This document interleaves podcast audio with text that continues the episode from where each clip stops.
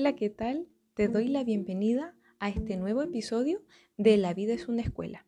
En nuestro primer encuentro hablamos sobre el miedo que nos da poder permitirnos crear, cuidar de nuestros espacios tanto de tiempo como físicos para poder darle, ¿no es cierto?, cabida a estos impulsos creativos y que se puedan materializar. Hoy día particularmente quiero hablar sobre la importancia de cuidar los espacios creativos de niños y niñas más pequeños.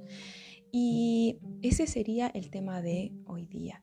Entonces, parto diciéndote que lo que voy compartiendo lo he aprendido, lo he estudiado primero desde el intelecto, ¿verdad? Pero sin duda lo que más ha podido ayudarme en mi camino ha sido el ser mamá de niños pequeños y también mi experiencia de maestra que he sido. Entonces cuando voy descubriendo la importancia de, de tener en casa un espacio únicamente exclusivo para la creación, Em, ha ido mostrándome que las cosas se van dando de una manera muy espontánea.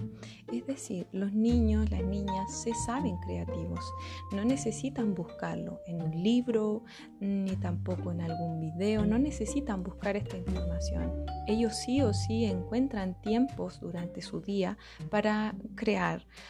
Pero es tarea nuestra, o puede ser tarea nuestra, el generar un espacio un, entorno armonioso en casa, no necesitamos grandes lugares o materiales exclusivos. Simplemente puede ser una mesa, ¿verdad? donde haya un lugar con luz, un espacio cálido y allí tener al alcance del niño, de la niña, materiales como colores diversos diversos pinceles, también algo para moldear y para que ellos vayan probando qué es lo que más les gusta, con qué es con lo que se sienten más cómodos. Entonces, este lugar em, les permite sentir que quienes le rodean están dándose cuenta de lo valioso que es para él o para ella eh, crear sus creaciones. Digamos, es un acto mm, de cariño, es un acto de amor. Eh, facilitar estos lugares en casa, ¿por qué no? Entonces, eh, lo que sí me gustaría invitar es a cuidar las imposiciones, es decir, em, el niño decide cuándo lo hace eh, y lo vamos a presentar como un espacio que hemos ideado, que hemos generado, que que hemos creado allí para con cariño y con respeto. Entonces eh, solo va a llegar, sola va a llegar a ese lugar, pero los tiempos es, es él o ella quien los decide. Ahora obviamente si el niño quiere ponerse a dibujar, ponerse a pintar a las 3 de la mañana, vamos a pactar, vamos a conversar. Estas relaciones que te estoy em, proponiendo, de las que te estoy comentando, eh, nacen desde la empatía, desde el respeto, desde la compasión, desde la confianza, no desde la imposición. Eh, desde confiar en que el niño, como digo, se sabe creativo eh, y que vamos encontrando tanto un espacio físico como en los tiempos que van determinando y que también puedan considerar tus tiempos, tus ritmos de descanso y de sueño para poder crear eh, y asistirlo en esta creación con, con todo lo que tú tienes, ¿no? También eh, en plenitud.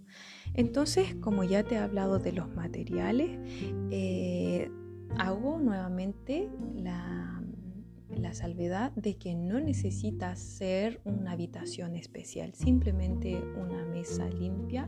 Eso sí, un lugar exclusivo para esto, es decir, no sea un lugar donde vamos a poner, donde el niño come o donde vamos a poner ropa, eh, donde van a haber otras cosas allí, simplemente un espacio ideado para que cree cuando se le venga la gana.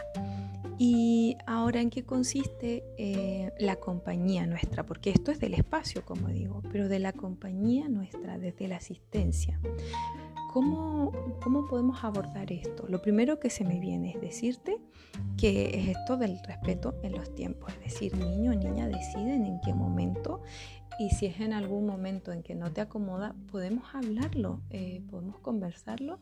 Son relaciones mucho más auténticas. Ser auténtico como mamá, como papá, auténtica, digo, em, permite que ellos también puedan demostrar esa autenticidad.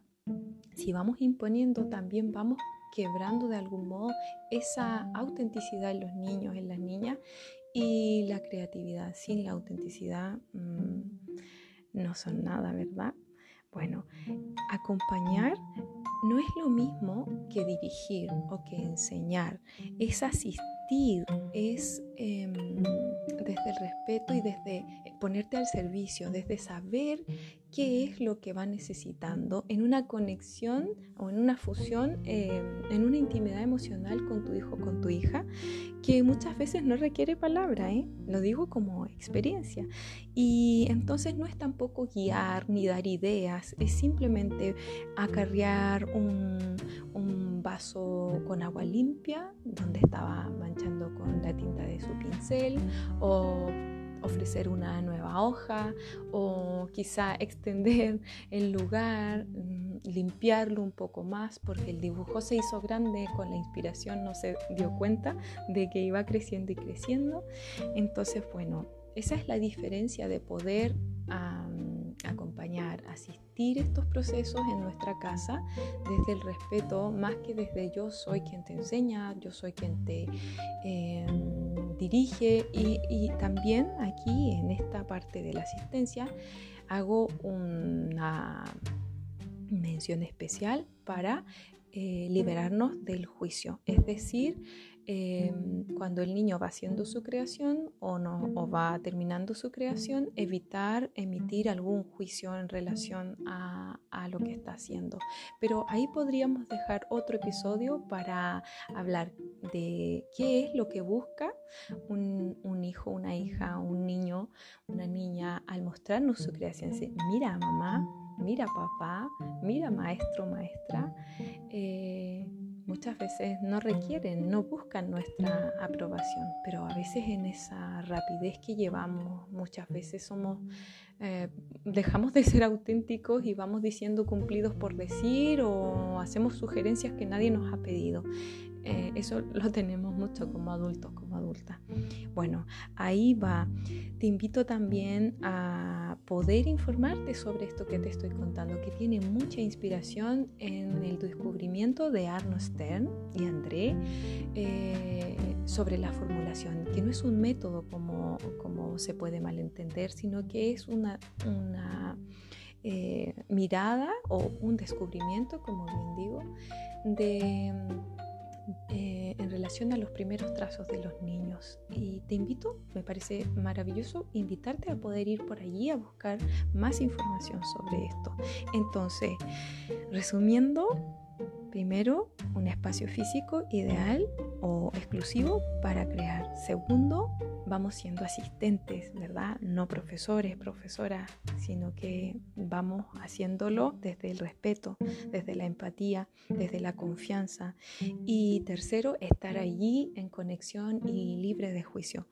Esto hace que el niño se sienta abundante y valioso, valiosa. Te dejo un abrazo cariñoso y espero poder pronto volver a hacer otro episodio donde poder contarte o poder conversarte qué es lo que espera un niño o una niña eh, cuando comienza a crear de manera libre y te muestra sus creaciones. Te dejo entonces un abrazo y ahí nos vamos escuchando.